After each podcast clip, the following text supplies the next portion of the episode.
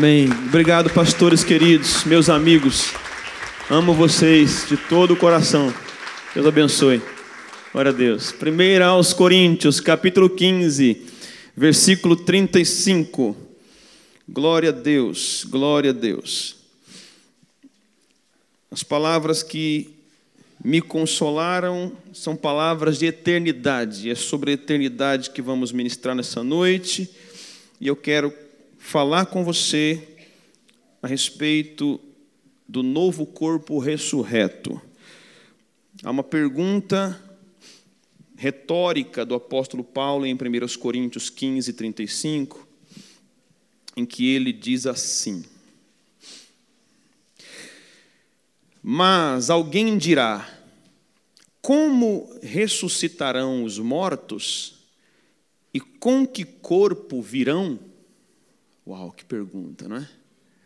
Eu vou ler de novo. Mas alguém dirá: Como ressuscitarão os mortos e com que corpo virão? Diga o um novo corpo ressurreto.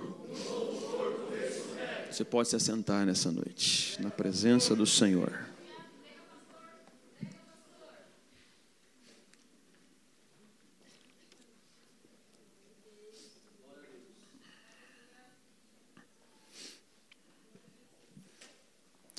Ninguém, desde a queda de Adão, escapou da realidade da morte. A morte se tornou a realidade inevitável de todo ser humano. Nós não fomos feitos para ela, nós não fomos criados por Deus para ela mas por causa do pecado que entrou no mundo, ela entrou junto. É por isso que nós não nos damos bem com ela. É por isso que nós nunca vamos ficar confortáveis com ela. Mas esse povo aqui, os crentes, tem um diferencial astronômico na reação diante da morte daqueles que não têm esperança. O mesmo apóstolo Paulo escrevendo aos Tessalonicenses, primeira carta, capítulo 4, entre os versos 13 e 16, ele disse e exortou os irmãos, dizendo que não queria que os irmãos se entristecessem como os demais que não tem esperança. Note, ele não disse que não queria que os irmãos não se entristecessem. Ele disse que não queria que os irmãos se entristecessem como os demais que não têm esperança. Porque a tristeza da desesperança, ela revela uma, um sentimento de que é para sempre, acabou, que a morte é o fim, é a cessação. E eu gosto muito, gostei demais da palavra que o meu pastor Derode Andrade disse lá, falando que só perde alguma coisa quem não sabe onde está guardado. Então, se nós sabemos onde está guardado, não perdemos. E essa é a razão do tipo de tristeza que há no coração do cristão diante da realidade horrível da morte. Porque vemos ali, diante de nós, o afastamento, a saudade, mas a esperança que entrou em nós diz respeito a um novo lugar para onde vão e para onde nós em Cristo, iremos. Então ninguém pôde se eximir da realidade da morte. Ela veio para todos depois do pecado. Há três tipos de morte. Quantos tipos? Morte física, morte espiritual e morte eterna. A morte física é a cessação da bios, é a cessação da vida biológica. é a parada do coração, é o fim da atividade biológica do corpo. A morte espiritual é o afastamento do Criador. A morte espiritual é quando alguém que está aqui está longe da sua fonte que é Deus, não nasceu de novo, não recebeu ainda a vida eterna por Cristo Jesus. Então, esse está espiritualmente morto. E o terceiro tipo de morte é a morte eterna. É a única para a qual não tem jeito. A morte eterna é a morte de quem morreu fisicamente estando morto espiritualmente. A morte eterna é a morte de alguém que fechou os olhos sem reconhecer Cristo como doador da vida eterna. Então, esta morte é irreversível. É a morte de condenação eterna. Mas, nessa noite, eu não quero falar em especial sobre o lugar de condenação eterna. Mas eu quero falar em breves palavras sobre o lugar de alegria eterna. Eu quero falar sobre a maior, não é uma, é a maior esperança do crente. Eu quero falar sobre esse estado intermediário dos que morrem em Cristo. Eu digo estágio intermediário, porque existe um estado eterno. É um estado em que estaremos quando Jesus vier e nos glorificar. Mas enquanto ele não vem, aqui continuamos fechando os olhos. Aqui continuamos com corações parando. Então, qual é o estado intermediário dos que morrem em Cristo? Antes que eu fale qual é, eu preciso aqui, como um doutrinador, um pastor, falar qual não é. Então, quais são as doutrinas erradas sobre o estado intermediário? As coisas que falam sobre para onde vamos, onde estaremos quando morrermos em Cristo. Então, deixa eu falar aqui rapidamente sobre seis doutrinas erradas. A primeira é chamada purgatório que é um conceito criado na Idade Média, com base equivocada, descontextualizada em 1 Coríntios 3, que fala do ser salvo como pelo fogo, que não tem nada a ver com um lugar intermediário de espera para purgar pecados. Aquele que morre sem Cristo aqui, que não reconhece o senhorio de Cristo aqui, não terá um lugar chamado purgatório. Então, não será eficaz, a não ser como homenagem, a chamada missa de sétimo dia. Porque aquele que partiu daqui está ou em um lugar ou em outro. Não adianta mais orar por quem se foi. Não se ora por quem partiu. Não se ora por quem morreu. Se ora por quem fica. Se ora por quem está enlutado, para que o Espírito Santo conforte. Mas não há purgatório, guarde isso. A mesma doutrina do purgatório tem uma subdoutrina chamada de limbos infantos, que fala de um purgatório para bebês pagãos, que fala que há um lugar para que bebês que morreram possam ser purgados e purificados por não terem sido batizados. É como se fosse um tipo de inferninho baby. Não existe. Doutrina errada. A segunda doutrina equivocada sobre o estado intermediário é a reencarnação. A reencarnação ela fala de morrer e retornar em outras vidas. E aí morre de novo e retorna outra vez. E morre mais uma vez e retorna de novo, num ciclo inacabado. Mas a Bíblia diz em Hebreus 9, 27, que ao homem está permitido morrer apenas uma vez, vindo após isso o juízo. Então ninguém vai reencarnar, ninguém vai voltar mais bonito ou mais feio, ruim ou bonzinho. O que você faz aqui nessa vida curtíssima, que o salmista fala que é como um conto ligeiro, é o que vai determinar a sua eternidade futura, num lugar ou em outro. A terceira doutrina errada é o sono da alma, que diz que é um estado de inconsciência após a morte. É baseado nas falas alegóricas da Bíblia, que falam de pessoas que dormiram, aspas, no Senhor. O dormir bíblico não quer dizer inconsciência ou sono da alma.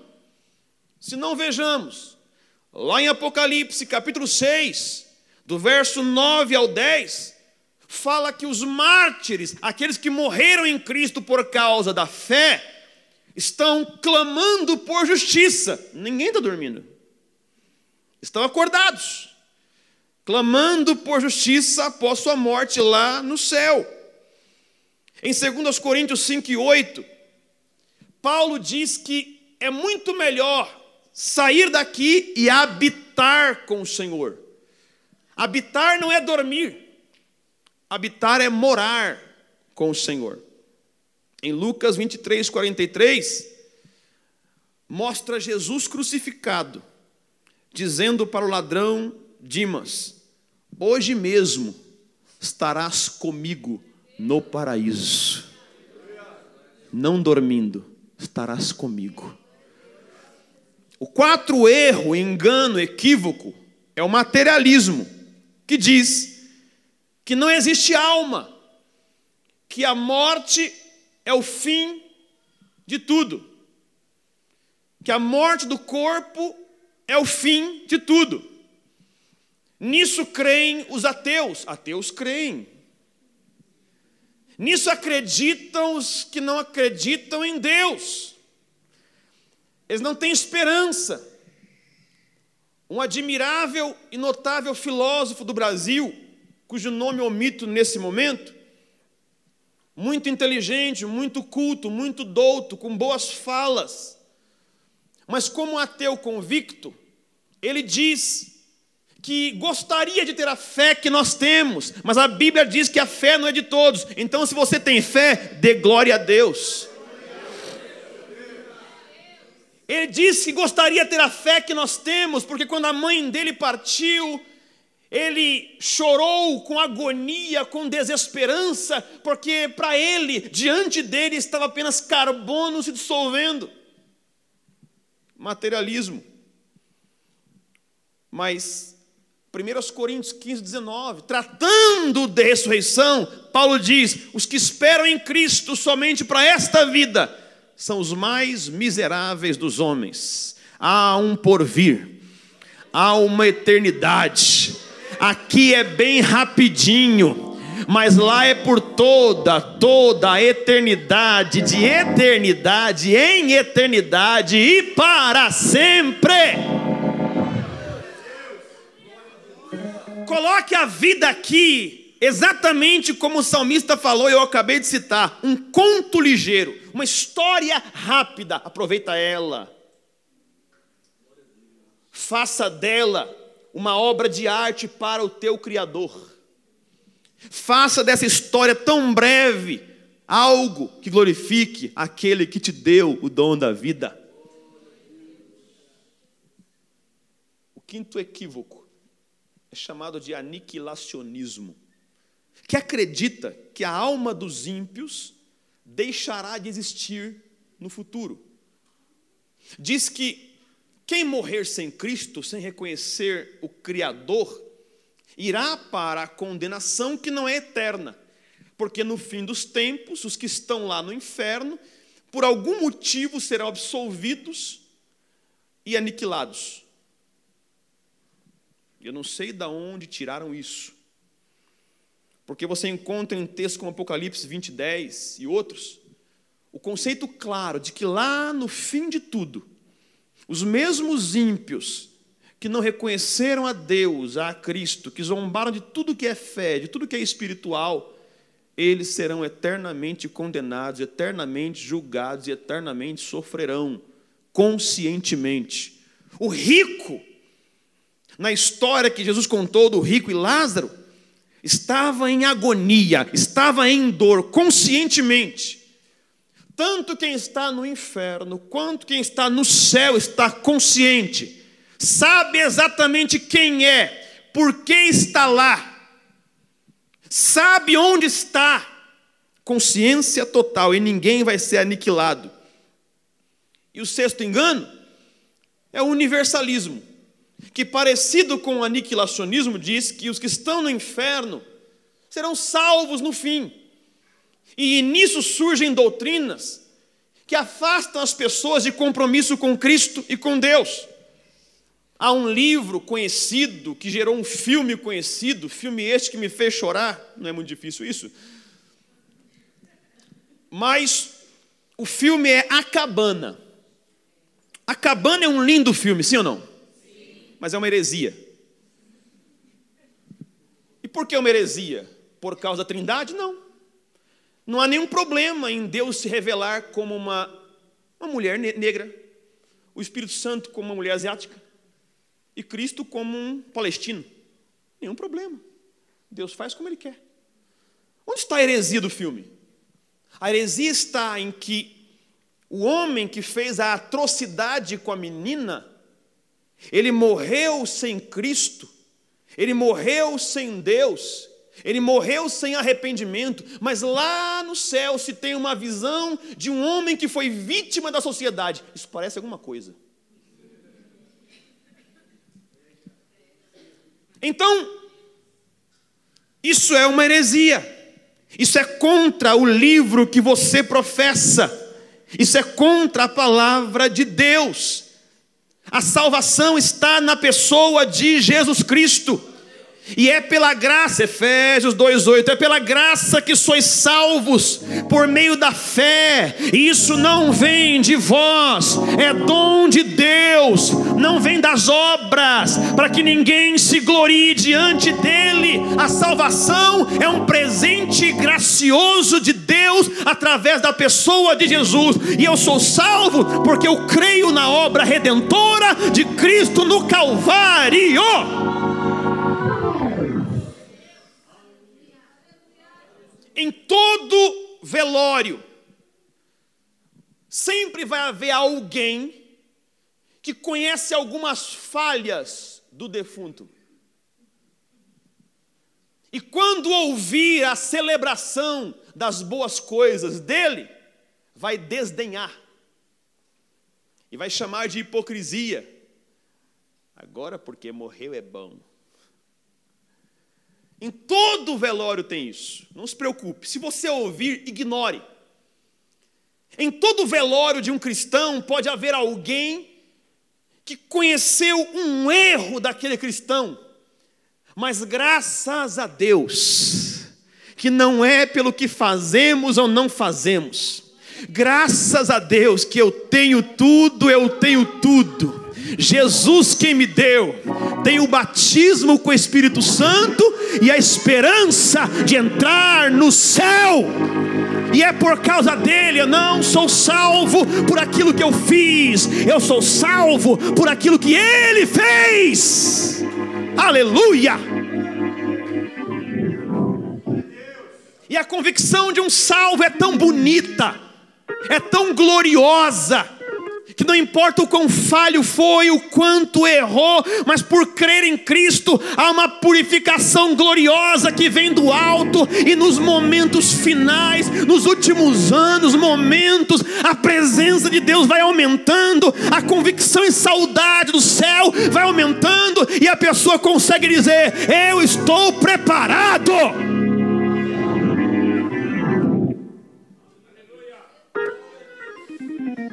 Perde-se totalmente o apego pela vida aqui. E não é depressão.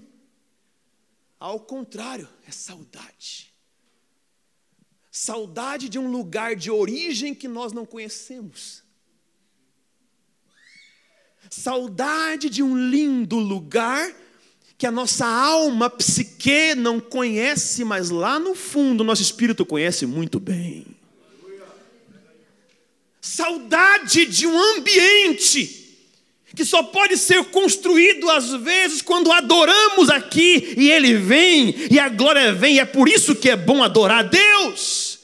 É por isso que é bom um culto de verdade, porque num culto de verdade, um pouco desse céu vem aqui. Aleluia! Então, estaremos no céu. Ah, eu vou te ver no céu. Vamos nos encontrar lá. E lá é bom demais. Mas a pergunta que não quer calar, eu sei que alguns não têm resposta ainda, mas eu darei através da Bíblia, é: no céu vamos nos conhecer. No céu conheceremos uns aos outros. Então lá vai. Em Gênesis 25, 8 está escrito que Abraão, ao morrer, foi congregado ao seu povo. O termo usado para sepultamento foi, foi congregado ao seu povo. Não foi congregado a defuntos, não foi congregado a mortos, até porque no sepulcro de Abraão não estava todo o seu povo, só alguns familiares. Mas se a Bíblia diz que ele foi congregado, reunido ao seu povo, é porque lá no céu ele conheceria muito bem quem é o seu povo. Davi declarou em 2 Samuel 12, 23, que iria ao encontro do seu filho bebê que morreu. Então ele jejuou e orou pelo bebê doente, e ele clamou a Deus, mas aprove a Deus levar o bebê. E ele se levanta, unge a cabeça, se lava, toma um banho, vai comer um lanche no Burger King. Ele está bem. E aí os funcionários vêm e dizem: Não entendi, rei. Enquanto a criança estava doente, o senhor jejuou, clamou, orou, e agora que ela morreu, o senhor ungiu a cabeça, tomou banho, está comendo. Vocês queriam o quê? Ela não pode mais vir a mim mas eu irei a ela.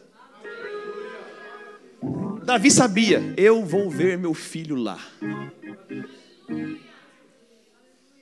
Na visão da transfiguração no monte, Jesus leva Pedro, Tiago e João.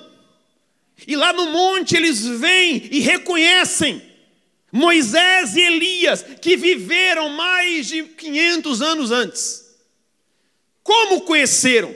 Porque no céu é lugar de revelação. No céu, o saber é uma realidade. No céu você vai saber simplesmente tudo, inclusive quem é quem. O rico, quando morreu, lá na dimensão da eternidade, ele reconheceu o Lázaro. Mas quem era o Lázaro? Ele nem ligava para Lázaro. Era um mendigo na sua porta, que ele passava e olhava de rabo de olho e entrava. Mas quando os dois morreram, a Bíblia diz que lá ele reconheceu: é Lázaro. Vamos nos reconhecer na eternidade. A maior verdade que a igreja professa é a ressurreição. Nós estamos aqui porque haverá uma ressurreição nós nos reunimos para congregar e cultuar, porque haverá uma ressurreição. E toda vez que você olhar o esquife de um ente querido, como eu olhei para meu pai, chorei pela saudade e pelas lembranças, eu posso me alegrar sabendo que um dia, e não vai demorar, ele vai se levantar de entre os mortos, aquele buraco cheio de terra não vai conter o corpo do meu capitão, porque naquele dia, quando a trombeta soar, ele vai se encontrar com o espírito dele e vai se levantar levantar glorioso, ressurreto e eterno.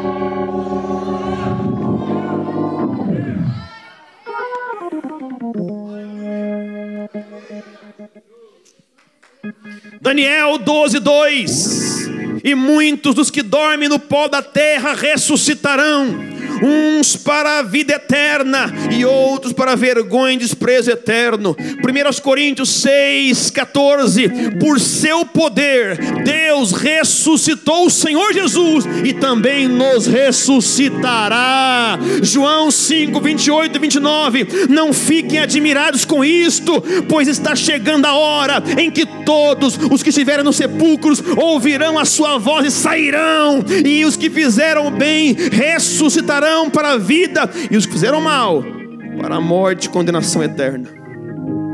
Apocalipse 26. Felizes e santos os que participarem da primeira ressurreição. A segunda morte não tem poder sobre eles. Serão sacerdotes de Deus e de Cristo e reinarão com Ele por mil anos. Só mais um. João 11, 25. E disse-lhe Jesus: Eu sou a ressurreição e a vida. Aquele que crê em mim, ainda que morra, viverá. Aleluia, aleluia. Aqui todo mundo vai viver eternamente. Você está ouvindo o Evangelho, você foi salvo, você foi resgatado, você foi redimido. A morte é só um trem que faz uma cadeirinha para você pular por cima e entrar na vida eterna. Porque o teu Cristo venceu a morte. O teu Cristo venceu a morte. Onde está a morte, a tua vitória? Onde está o inferno, o teu aguilhão? O aguilhão da morte é o pecado, a força do pecado é a lei, mas graças a Deus que nos dá vitória por nosso Senhor e Salvador Jesus Cristo.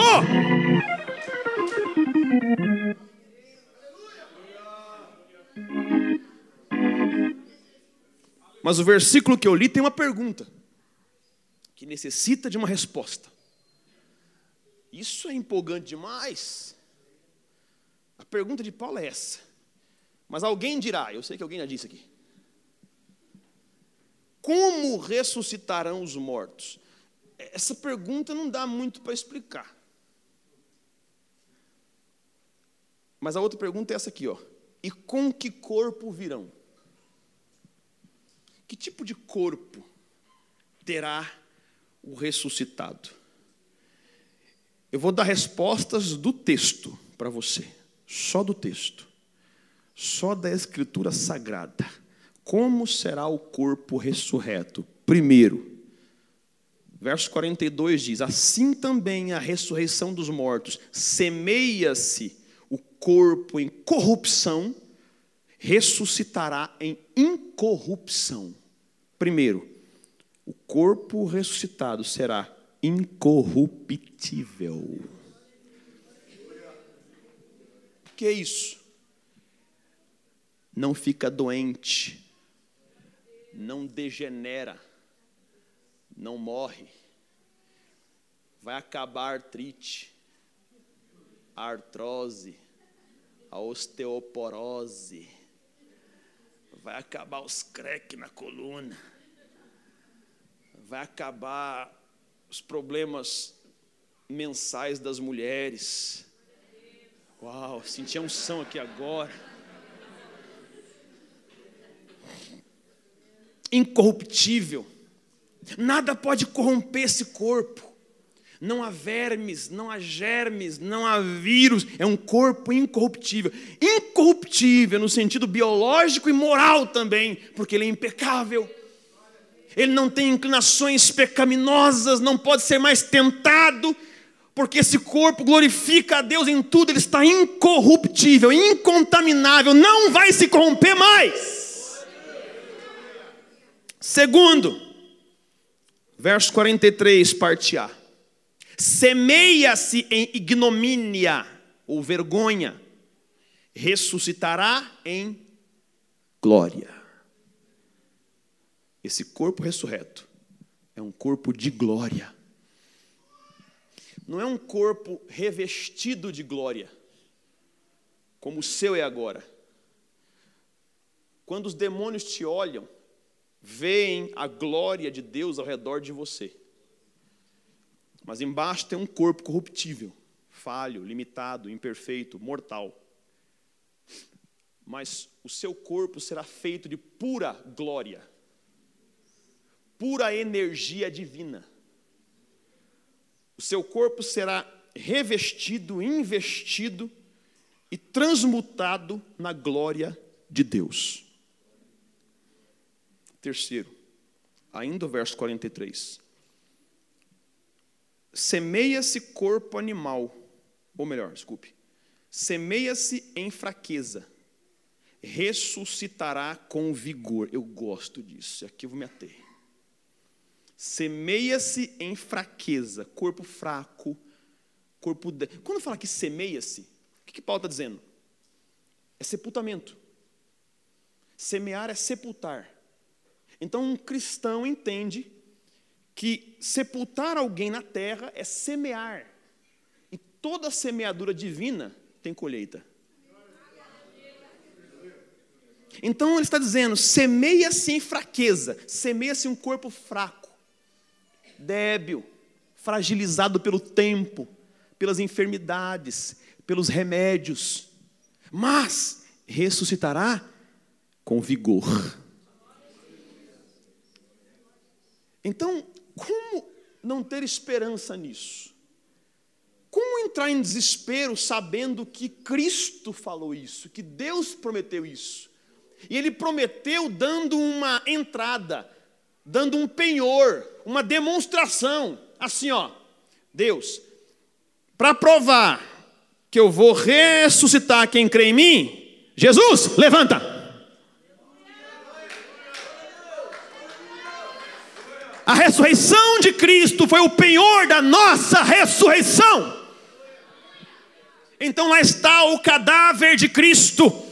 Mas agora o Espírito Santo vai lá, entra na tumba, revigora, revitaliza o corpo dele. Ele se levanta como demonstração que um dia o seu corpo debilitado vai descer cova, vai ser semeado, mas vai levantar em vigor. Força! E aqui eu tenho minha tese, praticamente irrefutável. Eu acredito de todo o meu coração que todo homem e mulher, quando ressuscita essa ressurreição de glória, vem com um corpo de aparentes 30 anos. Uau!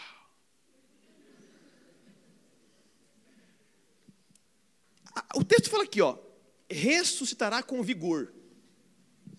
A BBC de Londres fez uma pesquisa sobre o vigor físico do ser humano e descobriu, atestado pela ciência, que o ápice do vigor físico humano é entre 30 e 35. A partir daí começa a definhar aos poucos. O ápice é 30, 35. Aproveita. Fique em pé, o de 35 aí. Fique, fique em pé. Quem tem 30, 35, fique em pé. Aí, ó, aproveita, aproveita. Ô, oh, glória. Aproveita para servir a Deus. Aproveita para ser santo. Aproveita para cuidar da saúde, aproveita para praticar atividade física, aproveita para comer direito. Aproveita. Então, ressuscitar em vigor, eu tenho para mim que é ressuscitar com aparência de 30 e 35. Por quê? Porque o ápice do ministério e vida do meu Cristo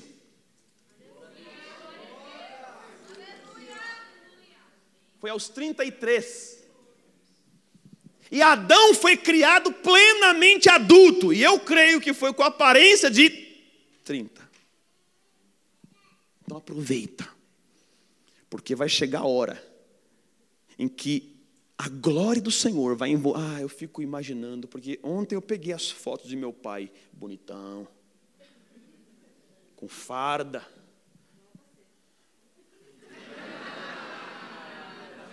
Não me constranja. bonitão, com farda. Minha mãe disse que quando ele entrou na igreja pela primeira vez, ela disse: Meu Deus, que homem. Houve até uma irmã meio carnal que falou para ela: Meu Deus, Maria, isso aqui é homem, não é aquilo que eu tenho em casa. Sempre tem, né? Mas enfim, que homem bonito. Eu vi as fotos dele de farda. Por que eu quis ver as fotos? Eu quis saber mais ou menos como eu veria meu pai de novo. Eu queria saber mais ou menos como ele seria. É claro que vai ser muito mais bonito, porque haverá glória, incorrupção, imortalidade. Mas eu queria entender um pouco melhor disso. E é assim que vamos nos ver lá, vigorosos. Quarto, penúltimo, verso 44. Semeia-se corpo animal, biológico, e ressuscitará corpo espiritual. Esse corpo é espírito com bios com vida biológica. É semelhante ao de Jesus. Quando Jesus ressuscitou, ele tinha um corpo tanto físico quanto espiritual.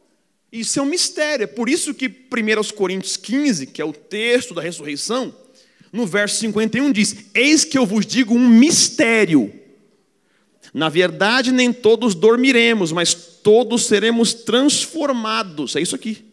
No momento, num abrir e fechar de olhos, ao soar da última trombeta.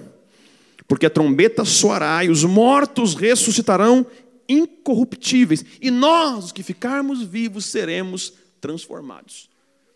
Porque é necessário, por que necessário? Para entrar lá, tem que ser assim. É necessário que isso que é mortal se revista, se vista da imortalidade. Isso que é corruptível, se revista da incorruptibilidade.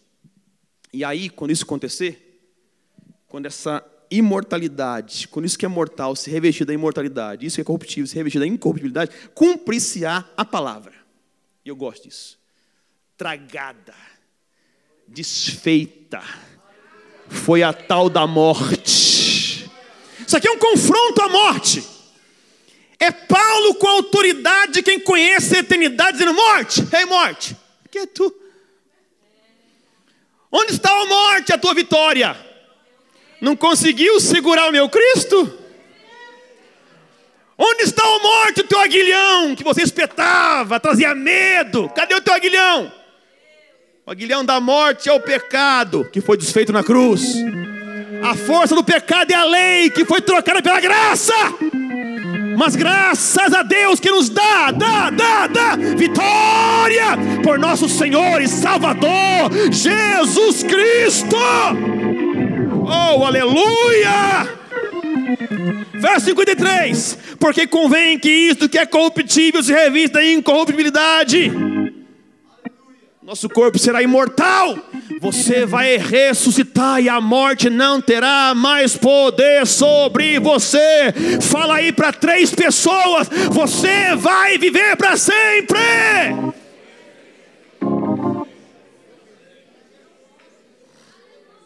Fique em pé, adorando ao Senhor.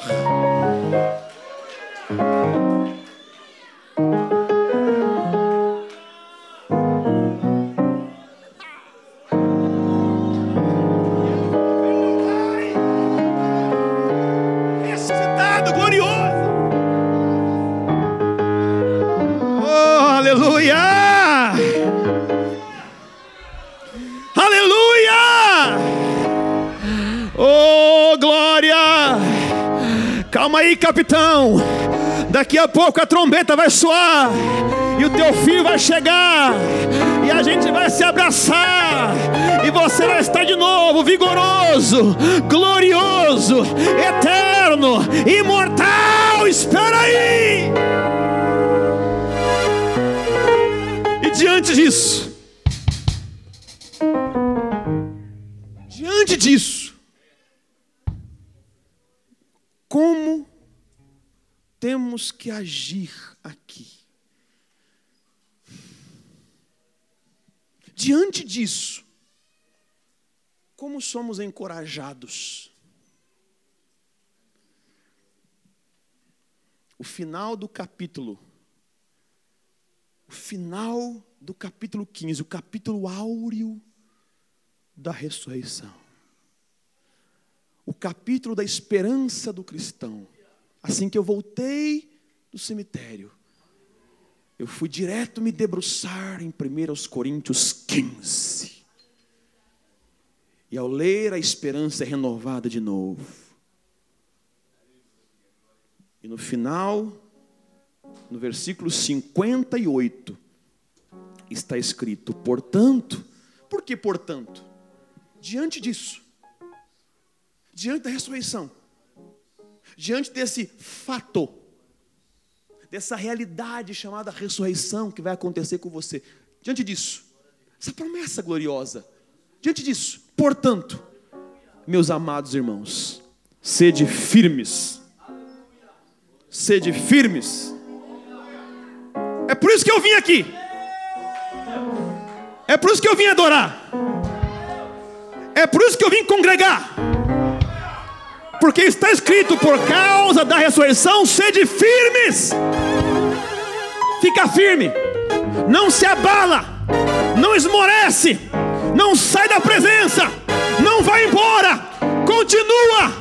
Ainda que a figueira não floresça, não haja fruto na vide, oh, o produto da oliveira minta, contudo me alegrarei no Senhor ainda que não aconteça esse ano, ano que vem a casa, o carro, o casamento, o que for, a tua maior promessa é essa aqui, ó. Sede firme na esperança de que um dia esse corpo aí, débil, frágil, vai ressuscitar glorioso sede firmes e constantes. O que é isso? Não para, faz mais, adora mais, glorifica mais, prega mais, toca mais, evangeliza mais, ama mais, abraça mais, perdoa mais. Sede firmes e constantes, sempre abundantes na obra do Senhor. Faça com grandeza, faça com excelência, faça com esmero, sabendo que o vosso trabalho não é vão no Senhor.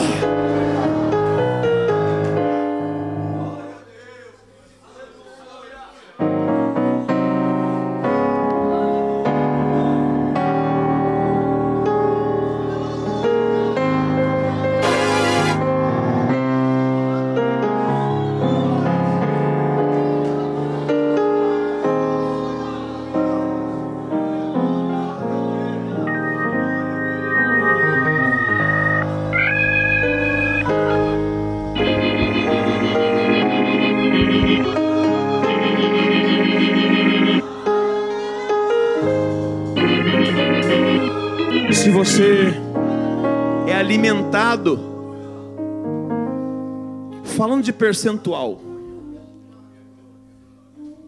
se o que você recebe em termos de evangelho diz mais respeito ao que Deus pode fazer aqui e agora, e às vezes diz respeito à eternidade, esse é um caminho errado. E talvez esta seja uma das maiores crises das igrejas no mundo hoje. De várias igrejas. Qual crise? Justamente mostrar esperanças daqui, que existem, que são reais, há esperanças aqui.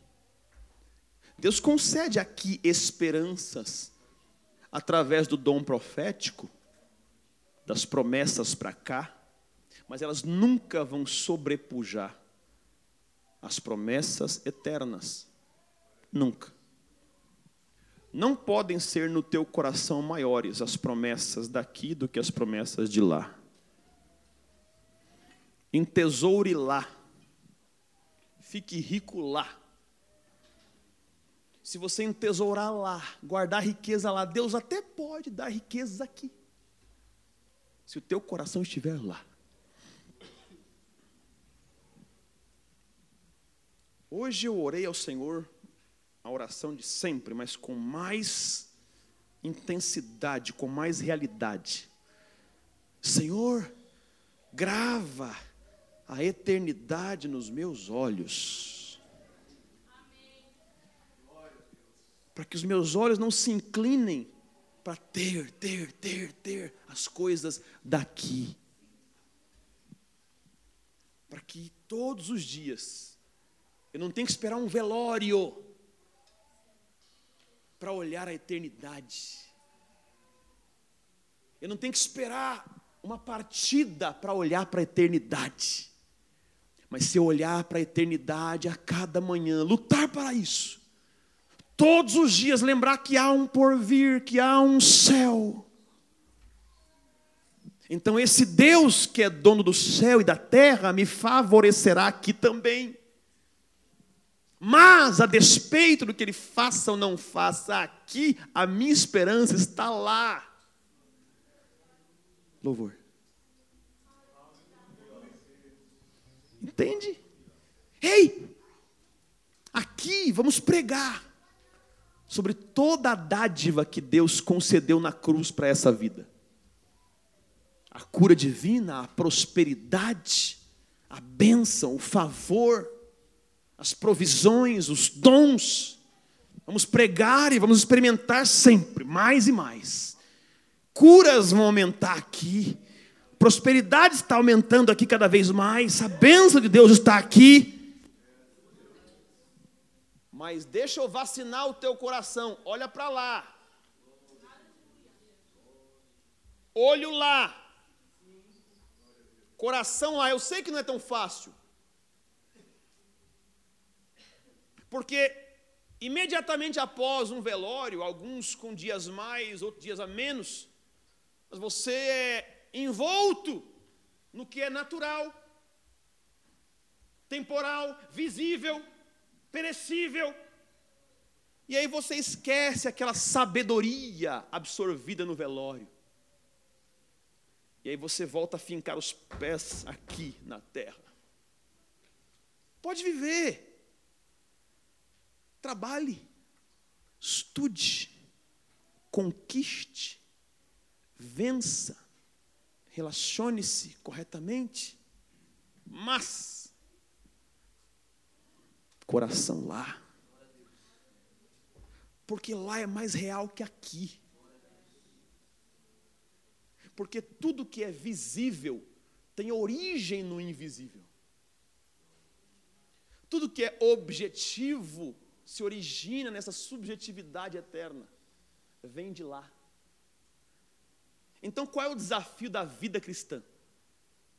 Por que labutamos aqui com oração, jejum, pregação, congregar? Por quê? Para tornar a vida espiritual mais profunda e o ser espiritual superior ao ser natural.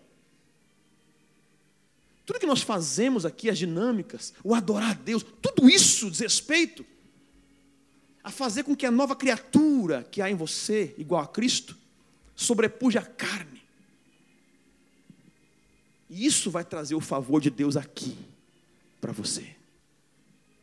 Há uma eternidade, há um céu.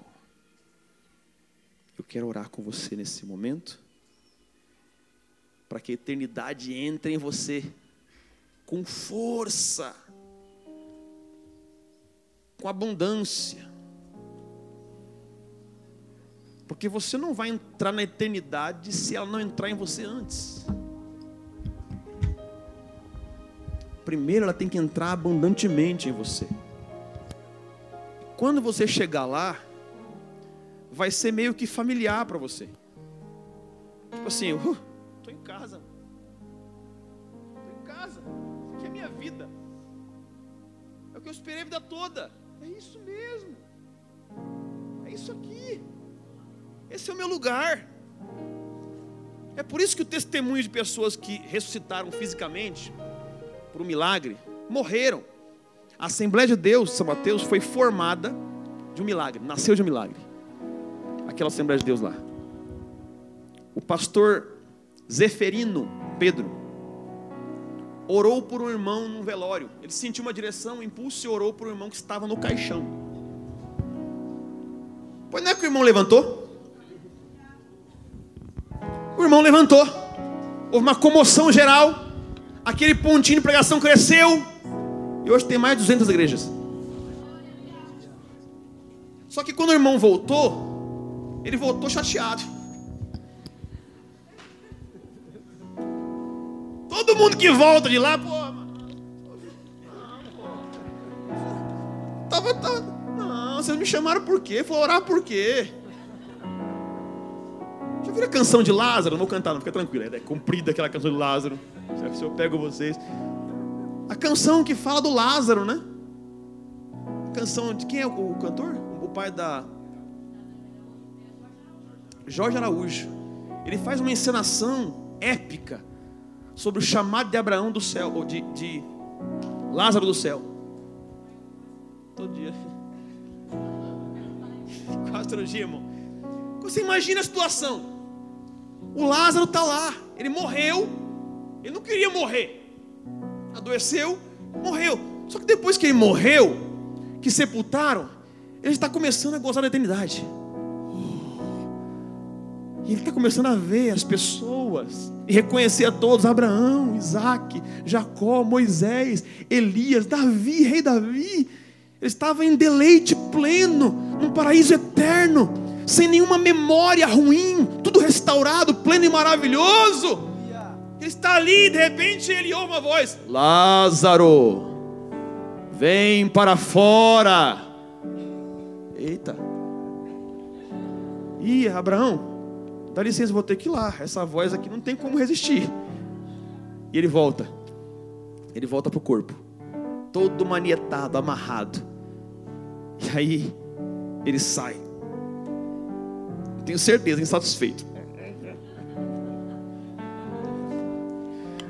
Todo mundo chora, se alegra. Mas eu estou certo de que Lázaro disse: Mestre, eu conheci o santo lugar. Mas tudo bem, se é a tua vontade que eu fique um pouquinho mais aqui, ficarei e cumprirei o teu propósito. Mas quem vai não quer voltar não quer. Ninguém quer ir, mas também ninguém quer voltar. E eu sei, e essa é minha missão aqui, gente, é garantir que você vai entrar lá. Se a gente pudesse resumir a missão de um pastor, é essa aí: garantir que você vai entrar lá garantir que quando eu entrar lá, eu vou ver todo mundo aqui. Não ouse não estar. Vou estar lá. Eu vou estar lá. Pai, obrigado pelo céu. Obrigado pelo lindo céu que está preparado para nós. O Senhor disse, não foi? Não se turbe o vosso coração. Credes em Deus Crede também em mim. Na casa do meu pai há muitas moradas. Se não fosse assim, eu teria dito: Pois vou preparar-vos lugar. E quando eu for e vos preparar lugar, voltarei e vos levarei para mim mesmo, para que onde eu estiver, estejais vós também. Obrigado, Senhor, por essa casa, esse lugar maravilhoso, preparado para nós. Quando esse tabernáculo aqui se desfizer, temos uma mansão no céu, na eternidade, onde veremos os nossos entes queridos, os nossos amigos, amados irmãos. Oh Deus, tu guardastes esses tantos que foram para aí nos dias de pandemia estão guardados, nós não perdemos ninguém. Nós te louvamos, Senhor, pela eterna esperança. Ajuda-nos a viver aqui, olhando para aí. Nos ajuda, Senhor, a viver essa esperança todos os dias. Todos os dias. Todos os dias. Todos os dias. Obrigado, Senhor, por guardar meu pai aí para mim.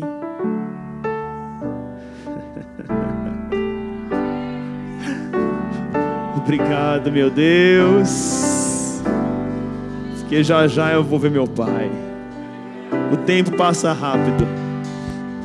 Obrigado, Senhor, por cada irmão ou irmã que verá em breve o seu amado, amada. Que o amor de Deus, a graça do Senhor Jesus e a comunhão do Espírito Santo seja com você hoje e sempre. Amém, eterno. Amém, eterno. Amém, eterno. Aleluia!